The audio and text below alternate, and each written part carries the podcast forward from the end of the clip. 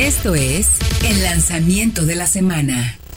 Y bueno, si estamos hablando de lanzamientos, me da una gran emoción que de verdad hoy en día ya, eh, digamos que se está actualizando el, mundo. estamos teniendo ya presentaciones, estamos teniendo ya lanzamientos, ya llegan coches nuevos. Estos meses que pasaron de, de, pues, de confinamiento, de desaparición, de pruebas, de todo, poco a poco los vamos recuperando.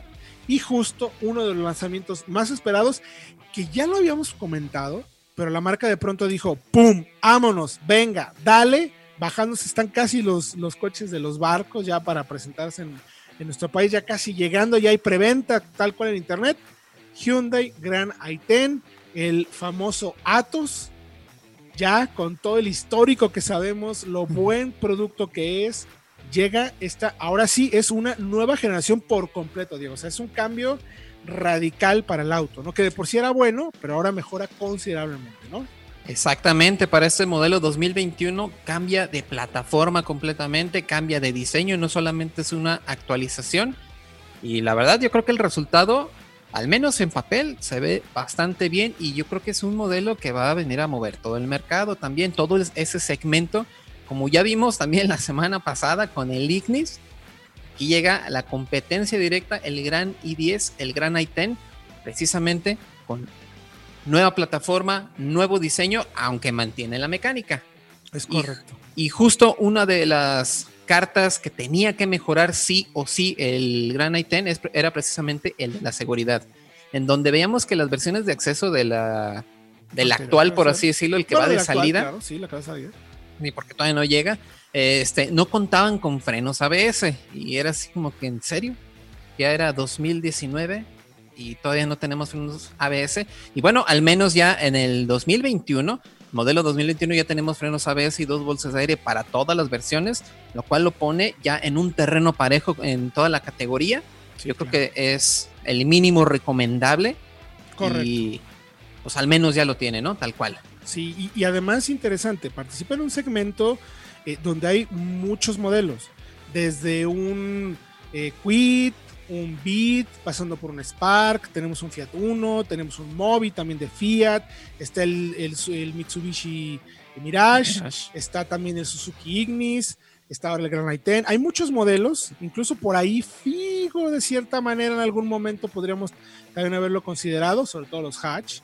Eh, ahora ya por precio ya es quizás un poquito más alejado, pero todo ese segmento como de entrada al mercado de los autos nuevos en nuestro país también tiene como ciertos niveles. O sea, hay unos, como insistimos, muy de entrada y otros como en la parte alta de los modelos de entrada, así como subcompactos, subcompactos de entrada y subcompactos citadinos tope, por así decirlo, de media entrada, si lo queremos decir así, que es un mercado muy particular el que tenemos. Entonces, eh, creemos, de acuerdo a los análisis que hemos hecho y aquí en la mesa de diálogo, eh, que el, este tal cual Gran i10 viene a participar ya por tamaño, precio, motores, calidad de materiales, ensamble y lo que se ve, eh, viene a participar en la parte alta contra Ignis, contra Mitsubishi Mirage y contra, se me fue el otro, el Spark. Spark. Esos cuatro modelos estarían en la parte alta, empezando por el precio, ¿no? Que todos andan más o menos entre los 190, 200 mil pesos hasta los 280 mil. Ese es el tope. Este rango de precio lo tenemos. No todos tienen el mismo nivel de equipamiento, eso también hay que decirlo. Pero, ¿por qué no hablamos mejor de las versiones, Mickey Fred, del eh, Gran Item? ¿Cómo llega? Y más o menos, más o menos, como en cuánto anda cada una de las versiones. ¿Y qué, y qué ofrece?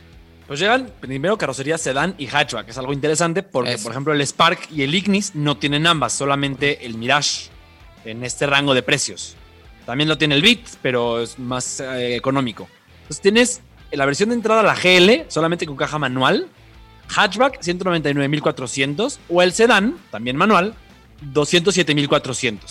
La de entrada, que tiene ya eh, dos bolsas de aire, AMFM, ABS, o sea, lo básico de seguridad, rines de acero, computadora de viaje, controles en el volante, conexión USB y iPod y spoiler trasero con ese freno en LED. Esa es la versión de entrada. Exacto. Y yo creo que es por arriba, ¿no? ¿Perdón? 199. 299. Exactamente. 199.400 el hatchback y 207.400 el sedán. Los dos manuales, porque no hay para esta versión una caja automática. Y luego sigue un escalón arriba el GL Mid, que es la intermedia, que ya tiene pantalla de 8 pulgadas con Android Auto y Apple CarPlay, llave con control remoto, por ejemplo, rines de aluminio, y ya tiene la alternativa de la caja automática. Y este sale en 244-400 con la caja automática para el hatchback y 227-400 para el manual sedán y 247-400 para el automático sedán. No, no, está mal el brinco, ¿no? 240 ya por un automático. En el mismo segmento ya está en ese precio el bit, ¿no? Con caja CBT, si no me equivoco. ¿O va más arriba ya? Eh, es que el, Spark es el que es el Spark, CBT. el Spark. El, Spark se va ya hasta los 286. Para poder acceder a automático.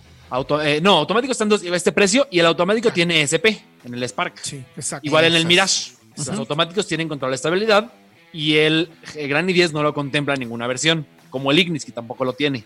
Ahora, el Ignis eh, arranca en un precio con automático más barato, si no me equivoco. No, el Ignis es más costoso, porque el Ignis está en. automático. Ah, en automático sí es más barato, está en 239. Si no me Abajito. Ay, sí, sí, por aquí. Abajo de los 240. Sí, Correcto. sí. Y en versión de entrada, el Ignis está en 219. Ahora, también es interesante porque comparando el Ignis automático contra el Gran i10 automático, el Gran i10 está mejor equipado. Porque ya tiene la pantalla, tiene de aluminio y el Ignis hay que ir a la versión tope para tener ese equipamiento. Sí, Exactamente. Ignis arranca igual 219, 19. 900, como mencionas, pero eh, sí tenemos que irnos para poder tener la CBT 240 prácticamente, ya Así la es. automática.